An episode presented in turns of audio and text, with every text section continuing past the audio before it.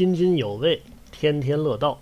感谢收听啊这一期的津津有味大桥道啊，各位粉丝朋友，各位街坊邻居，这一期的这个话题讲点嘛呢？这不刚跟弟兄们喝完酒回来嘛？啊啊，话题不少啊，总结起来有这么几个：周杰伦结婚，足球赛三分，姚贝娜去世啊，是父母终止二胎的妊娠。这个事儿说的是啊，呃，四十四岁的肖大姐和老公呢，努力了一年半，怀上个二胎。这一家子呢，家境殷实，听说呢，两口子这个买卖干的也不小。呃，二胎这个政策放开以后呢，哎，总想啊要个二胎，可是呢，家里边十三岁的大闺女呢，她不愿意。相继呢，以逃学呀、离家出走啊、跳楼啊威胁啊，还割过两回腕。完之后呢，就这个四十四的这个肖大姐呢，啊，这个惹不起闺女啊，最后呢，在怀孕十四周的时候去医院啊终止了妊娠啊。这个事儿啊，就是这么个事儿。呃，网上刚才我也看了啊，一片骂声啊，骂人家那个十三岁的小闺女。还有呢，就说是，呃，提出来啊，孩子呀，啊，如果说，呃，不是独生子女的话呀，啊，相隔的这个岁数啊，不要太多啊。还有人提出来不要超过三岁啊，等等等等。我我看这个事儿啊，几位都想多了，是吧？怎么想多了呢？咱先说这个，呃，大伙骂小闺女这事儿啊，啊。她一个十三岁的这个小闺女，她懂得吗？对吧？你都四十四了，差不多年过半百的人了，你愣惹不起她？说这玩意儿谁信呢？就是有有的事儿，如果说决心强的话，你像那些个那个啊电信诈骗的啊，那受害者呀拿着钱呢往这个往对方账号上汇，警察来了啊都摁不住，何况一个十三岁的小闺女呢？他能拦得了你吗？啊，你得啊读到这个信息深层次的东西啊，深层次嘛呢？十四周才停止妊娠，十四周嘛概念？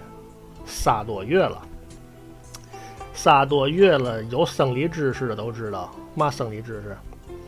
鸡伏鸡二十一，鸭伏鸭二十八，猫三狗四啊，人呢十个月。三个月的时候，婴儿啊通过彩超、B 超啊就能超出性别来了。你说这个小闺女一哭二闹三上吊啊，她阻止你，你这个终止妊娠，是迫于压力呢，还是就坡下驴呢？反正是咱看不出来啊。当事人心里最清楚，人嘛，总归是有一些个这个信息呀。不想为外人知道的啊，不想跟这个媒体说的啊。至于真相怎么样的，哎，反正就那么回事吧。再者说，这个有人讲这个啊，孩子最好啊，相隔多少岁，相隔多少岁，你这这就属于啊一种没溜的说法了。人家耐隔多少岁多少岁，人家生孩子。人家他妈郭德纲大儿子跟小儿子相隔二十了，不人不也挺好吗？也没有说谁拦着的问题，对吧？啊，所以说呢，这个隔多少岁啊，或这怎么样啊，完全是人家这个随便啊。你搁我们这美术界来讲了，美术界有个老前辈，谁呢？齐白石，人齐白石八十多啊，你人还想生孩子了，对吧？你这种这种事儿呢，就说是嘛呢？每一个人呢。都有自己的这个对人生的态度啊，都有自己啊办事儿的这个方案。至于说人家想什么时候生，人的人家的问题，跟咱喝酒一样啊。呃，越是好朋友在一块儿喝酒啊啊，这个桌子上啊，其实越和谐。那你看，虽然说声音很多很杂，但是呢，哎，都是一团和气。这也说。哎，怎么的，兄弟，喝了吗？喝不了，你随意啊。那说哥，没事，没事，我我给你我给你斟上啊。就是一团一团和气，没有说好家伙的跟谁谁谁冷惯，那那咱交情都不深，是吧？你现在刚才聊的这个，呃，什么二胎问题，其实呢，你在聊二胎问题，它里边也有一个重男轻女的问题，是吧？那大胆推测一下吧，我估计啊，这中之人称那个，咱掐指一算，应该应该是闺女的面大啊。啊，行了，呃，说这块儿呢，咱就引出来一个话题，闺女怎么了？闺女。以前讲过，一样能出来武则天嘛，对吧？打仗一样能出来花木兰嘛，啊，那个中国有花木兰啊，外国有这个圣女贞德。要不今天给大伙儿聊聊这圣女贞德的事儿吧？这圣女贞德是什么时候的事儿呢？公元呢幺三三七年到公元幺四五三年，嘛时候呢？应该是这个。英吉利跟法兰西百年战争期间，说这个时候呢，说法国的一个小村庄啊，出来这么一个啊农村的啊小家碧玉啊，据说贞贞德长得还算可以，名字叫贞德，那他就说了啊，他说我夜观天象啊，又做了一个梦啊，梦见如何如何啊，反正就是。有点大仙儿那意思吧，完后呢，啊，一身戎装，跟花木兰似的，啊，穿上男人的衣裳，骑上马，啊，他们都是什么盔甲呀，啊，哎，就去这个兵营报道了。兵营报道了呢，这个当时啊，可能这帮士兵啊，也是就说没见过野味啊，一看，嚯，这个。英姿飒爽啊，飒爽英姿无持枪，不爱红装爱武装。一看这英这个贞德呢，士气大振啊，完之后呢，就把这个英军呢啊，就是给打败了。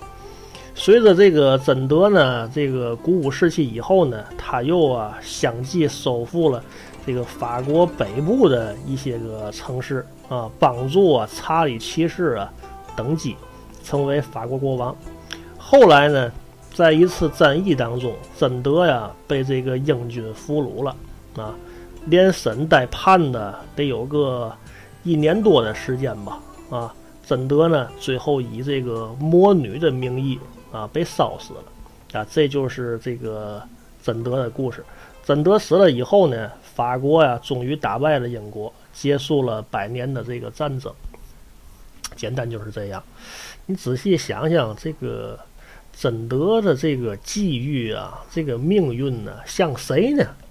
想了半天，像《天龙天龙八部》里边那庄聚贤啊。